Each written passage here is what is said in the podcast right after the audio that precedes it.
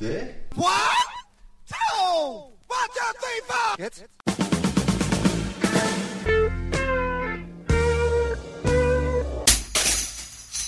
Herzlich willkommen in der Kulturviertelstunde von www.kulturwoche.at und einem Interview mit Roland Neuwirth. Ein Gespräch mit Roland Neuwirth zu führen, ist immer etwas Besonderes. Nicht nur, weil er gescheit ist und einen vortrefflichen Humor besitzt, aber eben auch deswegen. In der brütenden Stadthitze in einem gemütlichen Wirtshaus saßen wir ein Zeitl beieinander und kamen zum Schluss, dass ein derart langes Interview zwar höchst unwirtschaftlich sei, aber dass es eben anders gar nicht ginge. Na wie auch immer. Wien spüren, erschienen bei Warner Music, heißt das neue Album von Roland Neuwirth und extrem schrammeln. Neben der gewohnten musikalischen wie textlichen Qualität gibt es auch deutlich hörbare Veränderungen. Mit dem Abgang von Walter Soecker musste natürlich ein neuer Quetschenspieler her, mit Marko Sivadinovic wurde auch ein superber Nachfolger gefunden. Und auch an der zweiten Geige gab es mit Bernie Mallinger einen Neuzugang. Der gute Rest Doris Windhager Überstimme und Manfred Kammerhofer erste Geige ist weiterhin mit von der Partie. Darüber hinaus wartet das Album mit einigen weiteren delikaten Überraschungen auf. So zum Beispiel im achtminütigen Zug fährt ab, den U-Bahn-Gstanzeln mit Gästen wie Wiens Bürgermeister Häupl und Wiens Kulturstadtrat Meilert Bokorny. Und genau an dieser Haltestelle beginnt auch die Kulturviertelstunde, irgendwo zwischen viertem und fünftem Achterl. Gute Unterhaltung wünscht Manfred Horak.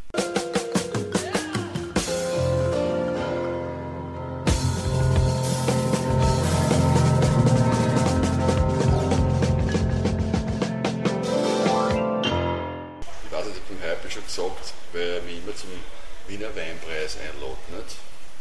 Da spielen irgendwelche zwei gute Gruppen durchaus, aber das ist alles ja letztklassig beim Wiener Wein. Wir sind gespielt, habe ich gesagt.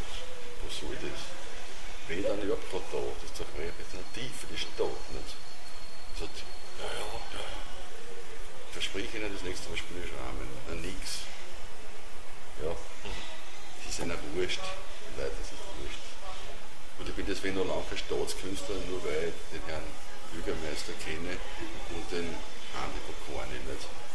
Also, das ist einfach, das hat es so ergeben durch mein langes der Öffentlichkeit auftreten. Nicht? Aber das ist auch schon alles. Und, äh, und ich gefunden, die beiden müssen als Väter der Staat, als Oberhäupter der Staat, bei Umgangsstanzeln unbedingt mit dabei sein. Also das ist eine unverkommene Geschichte. Also wenn der Hype kein Stanzel singt, dann ist das nicht das. Das, ist der- das lebt natürlich auch von diesen Autoren, die da geschrieben haben. Und Autorinnen. Das ist ja das Tolle. Das, das, hat, das ist eigentlich ein Novum, nicht? was eigentlich früher mehr eine Männerdomäne war. Also der mindestens zur Hälfte von Frauen bestritten worden. Nicht? Also, und überhaupt die Idee, also ihr Internet am Bildschirm zu stanzeln, nicht? das ist überhaupt also ein Chatroom statt Wirtshaus. Nicht? Also das war schon sehr klasse. Nur auf Tuchfühlung kommen mit, den, mit, der, mit der Bevölkerung. Da sieht man, was da noch an Potenzial da ist. Das ist ja großartig. Man merkt quasi daran, wie schlecht man selber schreibt. Nicht? Nur diese leibenden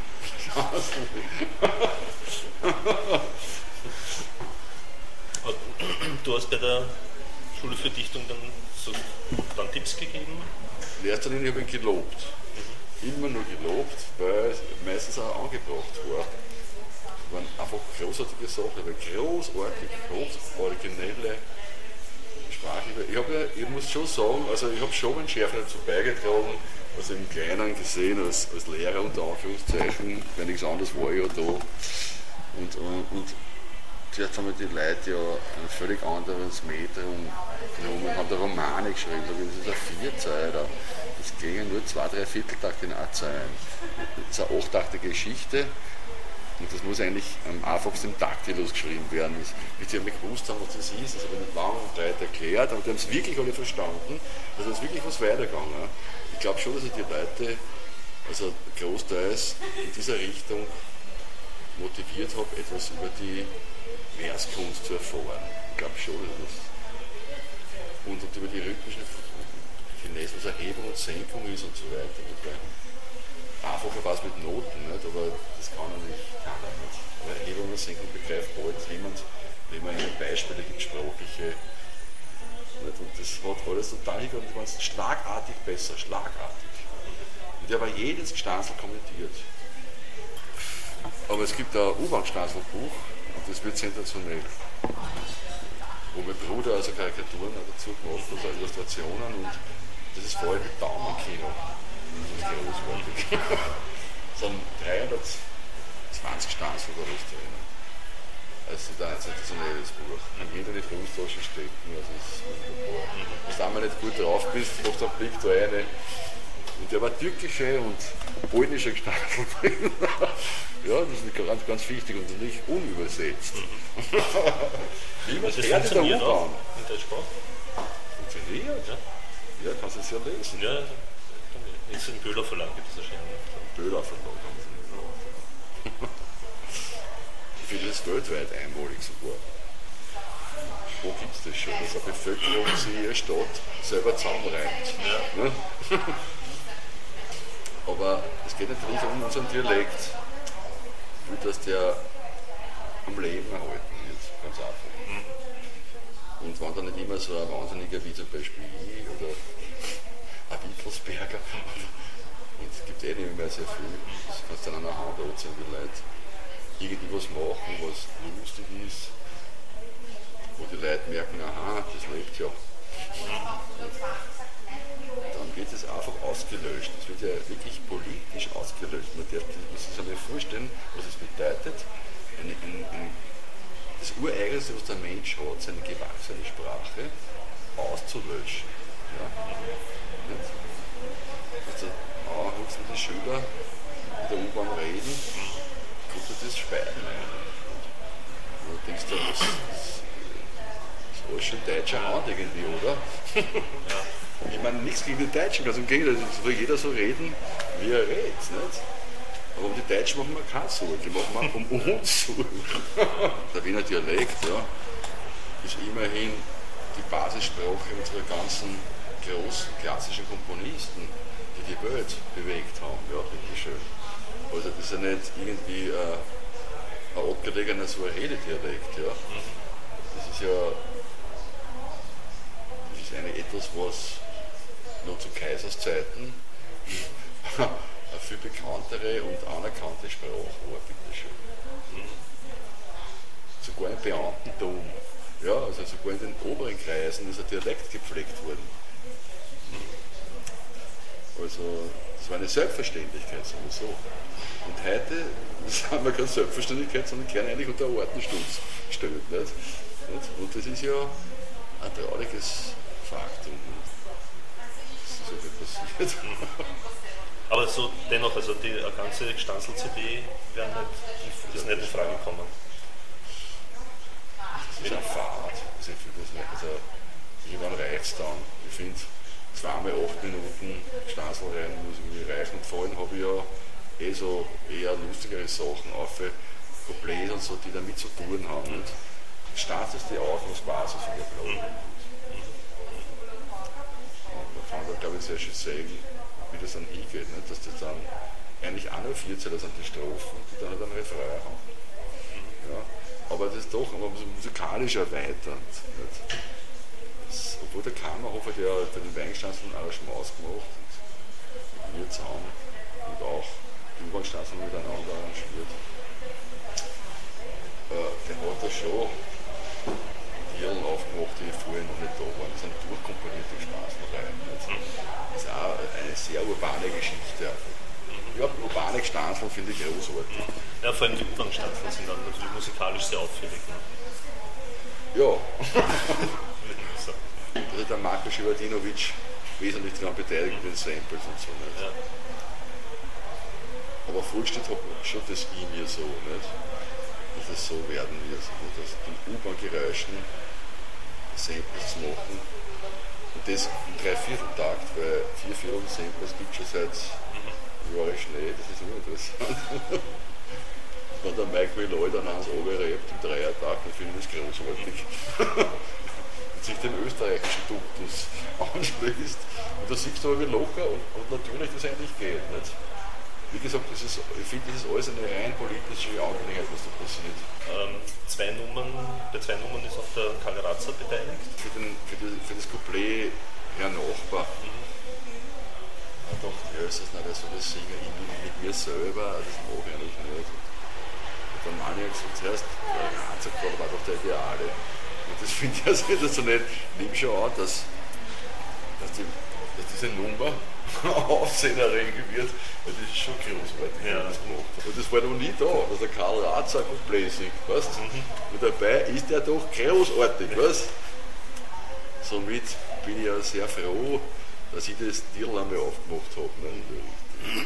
Und dann spielt Ja. er ja eine leibende Gitarre, also eine Südstaaten-Gitarre. ja, habe mir das gehört, aber ohne jetzt zu lesen, wer da spielt sozusagen. Ne? Ich habe mir gedacht, bei dem Solo von ihm, na und was das sehr angestrengt.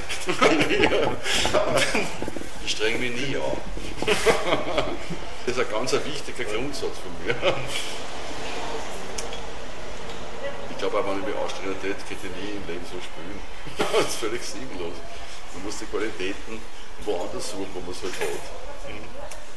Nein, nein. Und ähm, gibt es auch mit, mit dem Grazer, wird es da Konzerte geben oder so? Oder? Nein, also wieder?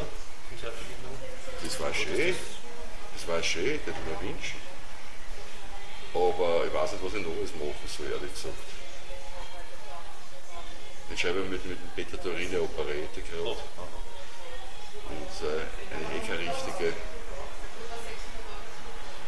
Da habe ich auch den Mund weit aufgerissen. Und ihr müsst alle Operetten schreiben, dann haben sie es wirklich gemacht, dann sind wir eigentlich zuvor gekommen. Und ich schaffe das nicht, dass ich endlich eine am Land sehe. Weil ich möchte das schon, also ich bin nicht so einer, der das auf jeden Fall schreibt und das Geld ist ein Wurscht, ich kann mir das nicht leisten. Ja. Da sitze ich ein Jahr. Ja. Und, und, und das möchte ich zahlt kriegen natürlich nicht. Man kriegt es eh nie wirklich zahlt, aber so, dass es wenigstens nicht Betrogen vorkommt. Ja. Und, und das ist eben schwer.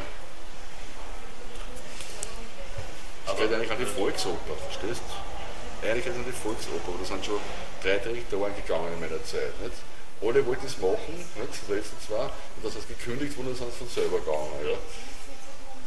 Würdest du so ein Haus übernehmen wollen? Ich hätte gern so ein Haus übernehmen. Also die Volksoper hätte ich gern, gerade die hätte ich gern übernehmen. Und ich hätte überhaupt nichts pfeifen, ich hätte einen Mut haben. Und ich hätte Angst, dass ich das Haus ausfülle. Ja, man muss einfach einen neuen Stoff bringen. Nicht immer auf die, weil die 90-jährigen Geburtstagskinder, die sterben morgen aus. Ja? Und was machst du dann mit, der, mit dem ewigen Bettlerstudent und diese Geschichten da? Ja? Was machst du mit dem? Das, gehört ein neuer Stoff, die Operette gehört wiederbelebt. Aber auf eine gute Art natürlich. Was sind für dich gute Operetten, die von den Älteren? Ja, die, die Fledermaus ist einmal Wahnsinn, vom musikalischen sehr unglaublich toll. Nicht? Na, keine Operette gibt es sehr gute. Reha weniger. Das muss man natürlich, die Operette, also das Stärkste, was es gibt, ist die Zeit.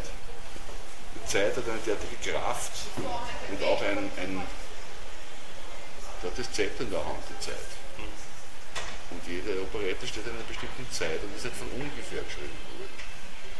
Jetzt kann man das machen, gut oder schlecht. Ja, natürlich nicht. Und sehr viele Sachen sind einfach grundschlecht. Sind einfach ganz schlecht. Mhm. Aber ich habe einen, einen großartigen Literaten, der hat einen wunderbaren Stoff, ist aber schon alles da an sich. Wir brauchen das nur mehr machen. Mhm. Aber die Leute haben einfach keinen Mut. Das heißt, sowas wird eingereicht irgendwo in, in der Stadt oder beim Kulturamt oder Nein, Bund oder sonst wie? Oder? Man geht direkt zu den Häusern hin und sagt, ich habe keinen Stoff, was du nicht sage ich, ja oder nein. Meistens sagen sie Jein. Und dann melden sie sich ein Jahr lang nicht. Und wenn du fragst, sagen sie, ich bin eigentlich gar nicht mehr im Amt. Das ist eine kafkaeske Angelegenheit. Eigentlich ein Wahnsinn. Nicht? Also wenn ich von sowas abhängig war, geht es mir jeden Tag der Schießen. Nicht? Aber ich denke mal, weißt wie viel Geld wird für einen echten Dreck, ununterbrochen. Wirklich, wirklich ein Klumpen. Denkst du, das ist verflucht ungerecht. Nicht? Wir hätten viel bessere Geschichte erfolgt. Nicht? hundertprozentig. Und auch für die Leute, weil es ist ein kompletter Blödsinn gegen die Leute zu schreiben. Da kann ja gleich im Wohnzimmer sitzen bleiben. Diese Leute vergessen immer, also wenn ich jetzt die modernen Komponisten hören, so gut es auch sein mögen, also vergessen immer, dass er nicht alleinig da sitzt. Und wenn ich 20 Seiten vorher lesen muss, ja, über die Musik, ja, dann brauche ich die Musik nicht mehr, dann ist es eine Wissenschaft oder eine Kunst mehr. Das muss mit den Sinnen erfahrbar sein, direkt. Ja? Sonst ist das nicht gut, ganz einfach. Das ist an der Sache vorbei. Wenn wir Aufsätze geschrieben haben, hat es immer kein Thema verfehlt, ganz einfach. Ja, das ist das. Ich glaube einfach, dass die Leute schlicht und einfach impotent sind. Die sind echt impotent. Ja. Die kennen nicht. Ja. Und daraus kommt diese, diese Ideenlosigkeit, diese Ratlosigkeit. Und sie wollen einfach auffallen.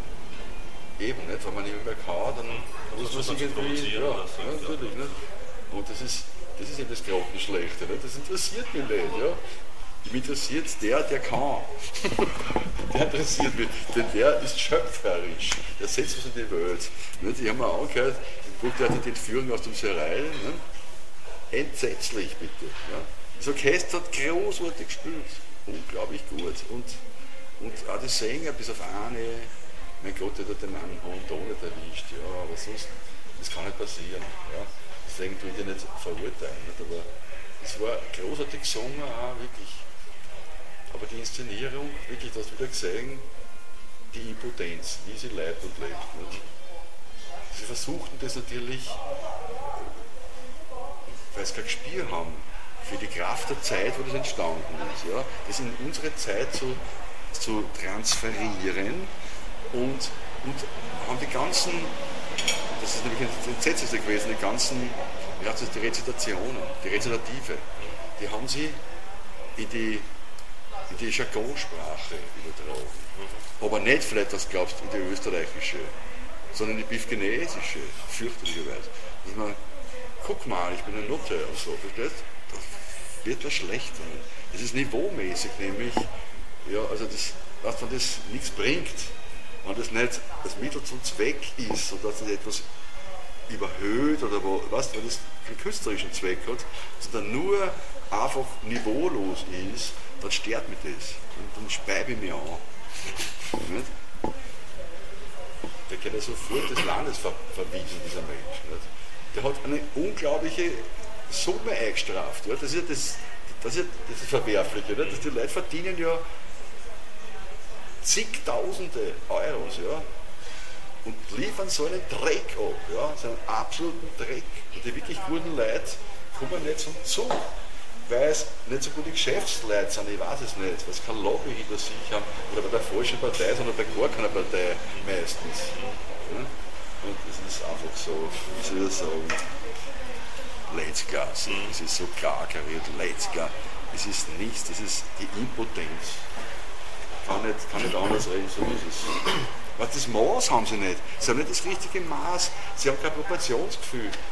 Weil Gut, es gibt Leute, die sterben wenn man in einer Bieder mehr ein Haus Plastikfenster einbaut. Ja? Aber so ist es. So ist es. Ja? Man kann ja schön moderne Architektur mit der alten verbinden. Tritt im selben Gebäude, hat man ja schon dutzendmal gesehen. Aber da braucht man Gespiel, da muss man was kennen. Ja? Die kennen aber nichts, das sind Gartenzwerge. Lagerhausarchitektur ist das, künstlerisch gesehen. Nichts anderes. Ja, und am anderen Ende des Spektrums, also im, im Pop-Bereich, ist es ja ähnlich. Ne? Von der will ich gar nicht reden. Das ist mir einfach zu blöd.